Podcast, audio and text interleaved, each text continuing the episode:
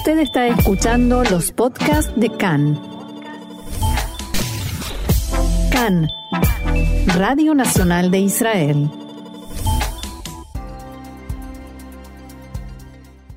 La cifra de fallecidos por coronavirus en Israel asciende a 141 a esta hora, mientras que el número de infectados es de 12.591. 174 se encuentran en estado grave, de los cuales 140 requieren del uso de respirador artificial. Han sido dados de alta hasta el momento 2.624 infectados. En el transcurso de la segunda festividad de Pesach celebrada ayer, en la que se festeja la culminación de la semana de Pesach, la policía repartió 3.029 multas en todo el país por incumplimiento de las instrucciones del Ministerio de Salud, entre las cuales 2.555 fueron por encontrarse fuera del hogar por motivos que no lo justifican, de acuerdo con las restricciones de emergencia decretadas por el gobierno. Se trata de un importante aumento en la cifra de multas repartidas por la policía, ya que, por ejemplo, el día anterior se habían impuesto 1.977 multas, lo que representa un aumento de más de un 50% en un día.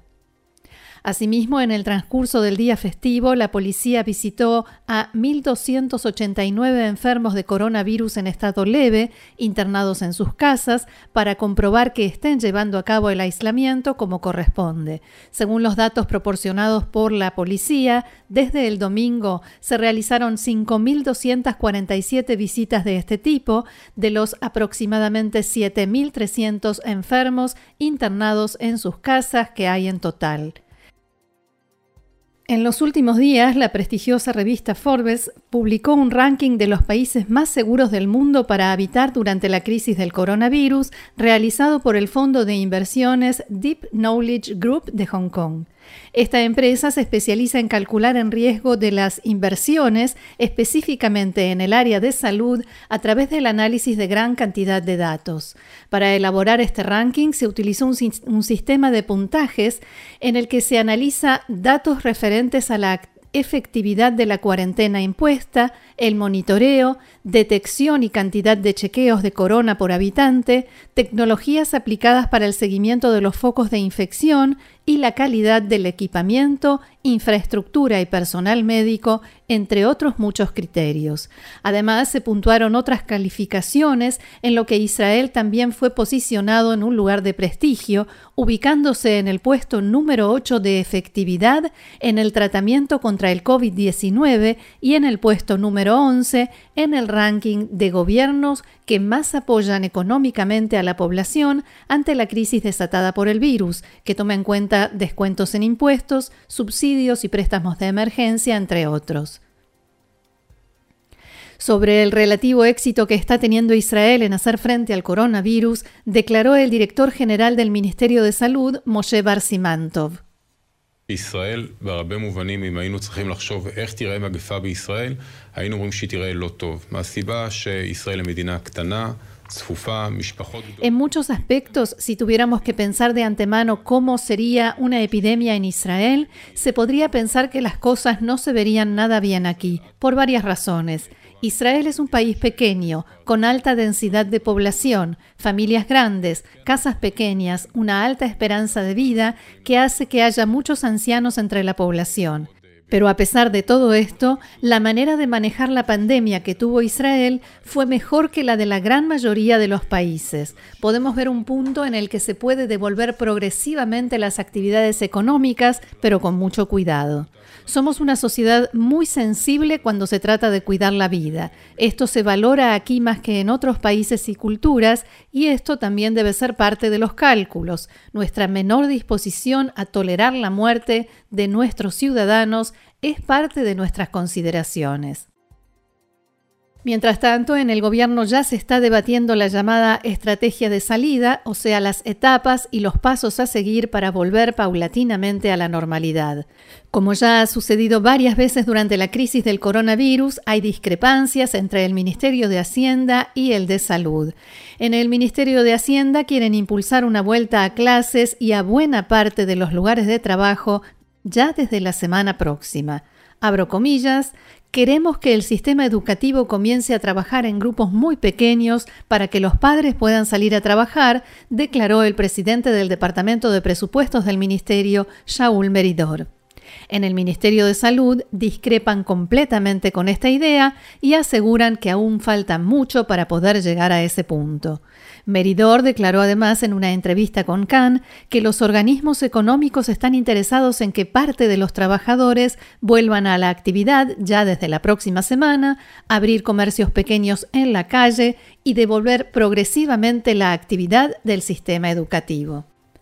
Según Meridor, no hay otra opción más que comenzar a abrir la economía para evitar un desastre económico. Solo así podremos evitar más daños y que continúe aumentando el déficit, afirmó Meridor, que agregó.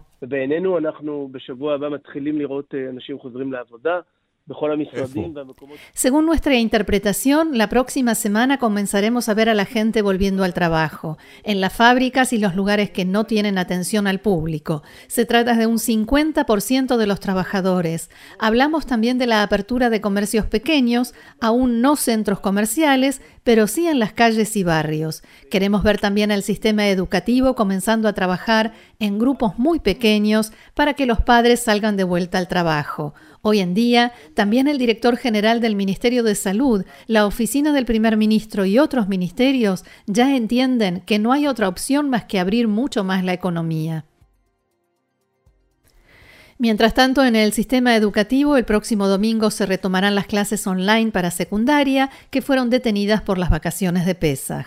El sindicato de maestros y el Ministerio de Hacienda llegaron anoche a un acuerdo, según el cual, mientras haya un estado de emergencia declarado, las clases a distancia continuarán, pero dependiendo de las negociaciones salariales que aún no han comenzado.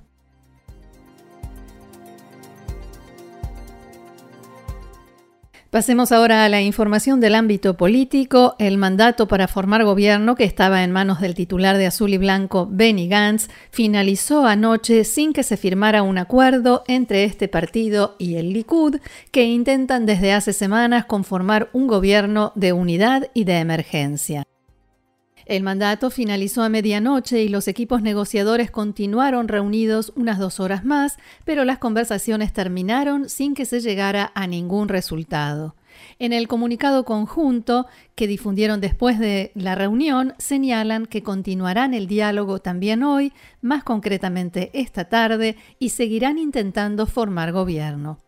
Fuentes involucradas en las negociaciones informaron que en el Likud intentaron en las conversaciones de ayer agregar al acuerdo incisos para establecer limitaciones a la Corte Suprema de Justicia e impedirle que pueda intervenir en el estatus del primer ministro, tanto en la primera como en la segunda etapa de rotación. Pero en azul y blanco rechazaron estas demandas y otras relacionadas con restricciones al sistema judicial.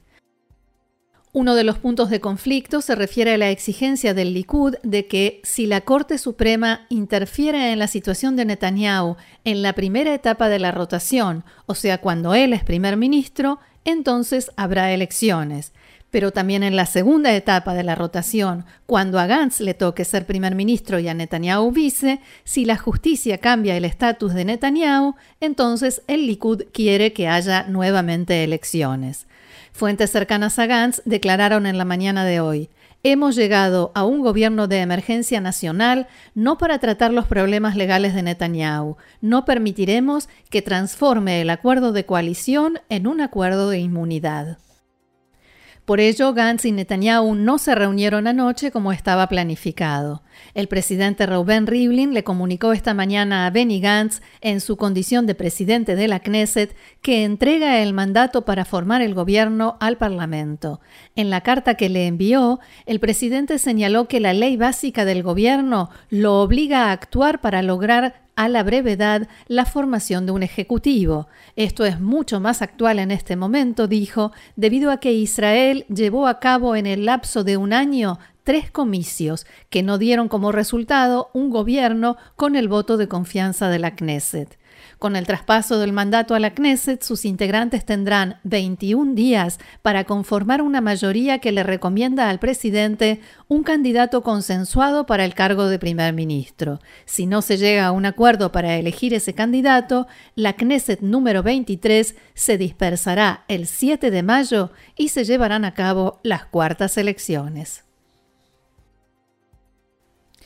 En este contexto, integrantes del liderazgo de Azul y Blanco confiaron a Khan que, a partir de las conversaciones, creen que el primer ministro Netanyahu está interesado en ir a elecciones nuevamente. En Azul y Blanco aseguran que cada vez que los equipos negociadores volvían a reunirse, el Likud volvía a abrir a discusión temas que ya se habían acordado y cerrado.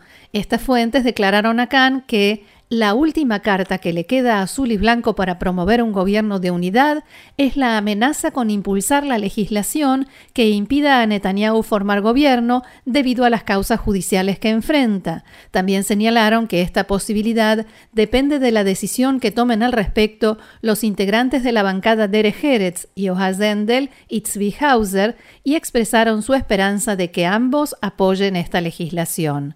Desde el Likud respondieron que el argumento de que Netanyahu quiere nuevas, nuevas elecciones es infundado y ridículo. El primer ministro actúa para conformar un gobierno de unidad nacional, preservando los intereses del bloque de derecha y la preocupación de que las dos partes respeten en la misma medida el acuerdo, dice el comunicado.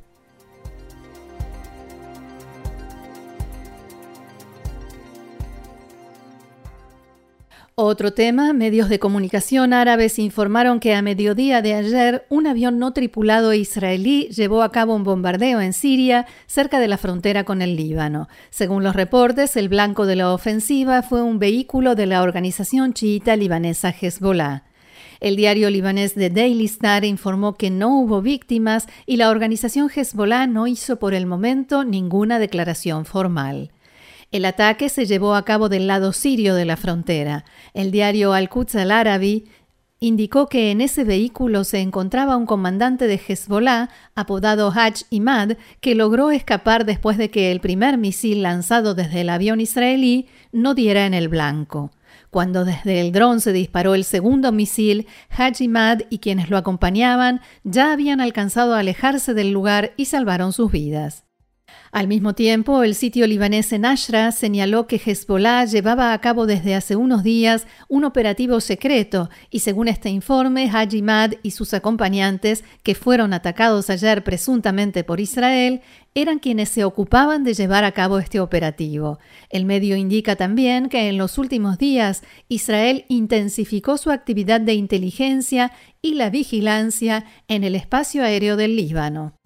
Cabe señalar que, si bien Hezbollah en estos tiempos está dedicando buena parte de sus recursos y esfuerzos a la lucha contra el coronavirus en el Líbano y a una amplia campaña de promoción de estas actividades, al mismo tiempo continúa con su plan de acción contra Israel, tanto en territorio sirio como libanés, ya sea en su intención de erigir un nuevo frente en el Golán sirio y en el proyecto de misiles de precisión que Hezbollah intenta desarrollar en el Líbano.